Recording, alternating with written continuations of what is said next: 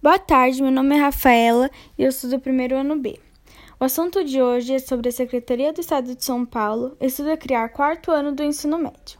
A Secretaria do Estado de São Paulo estuda criar um quarto ano letivo optativo para os estudantes do ensino médio, com o intuito de recuperar os conteúdos perdidos no ano letivo de 2020, causados pela pandemia do novo coronavírus.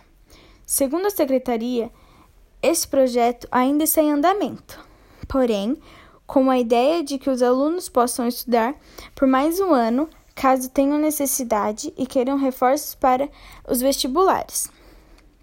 O secretário de Educação, Rocieli Soares, quando estava em uma live, vários estudantes perguntaram se poderiam, mesmo aprovados, cursar o terceiro ano novamente, por ter perdido muitos conteúdos.